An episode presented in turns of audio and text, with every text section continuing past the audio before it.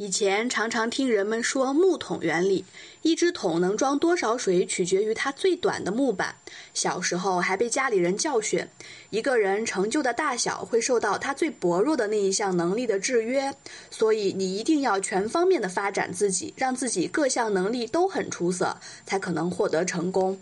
可是我想说的是，非也非也，你的成功取决于你把自己最优秀的那项能力发展到什么程度，并非你每个领域都擅长才算成功。比如，一个 IT 高手并不一定玩游戏玩得很好。一个著名的钢琴家并不一定擅长唱歌，一个优秀的老师并不一定是个出色的演讲者。就像马云，众所周知，他是一个拥有上亿身家的成功商人，他也是很多年轻女性想拥有的父亲。但他自己也说，当初高考考了三次以上，刚进入社会的时候，因为又瘦又丑，他被很多公司拒绝。可这不影响他成为亚洲首富，因为他具有超凡的经商头脑和魄力。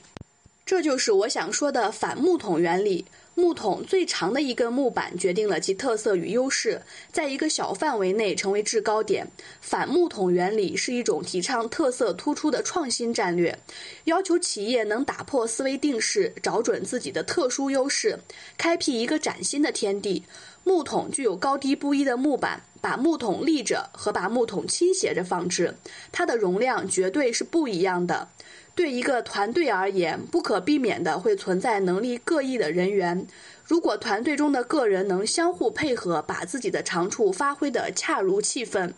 那么他拥有的力量绝对超乎你的想象。对于个人而言，发挥自己的特长，把特色做到极致，并且学会必须就时扬长避短，一定能达到四两拨千斤的效果。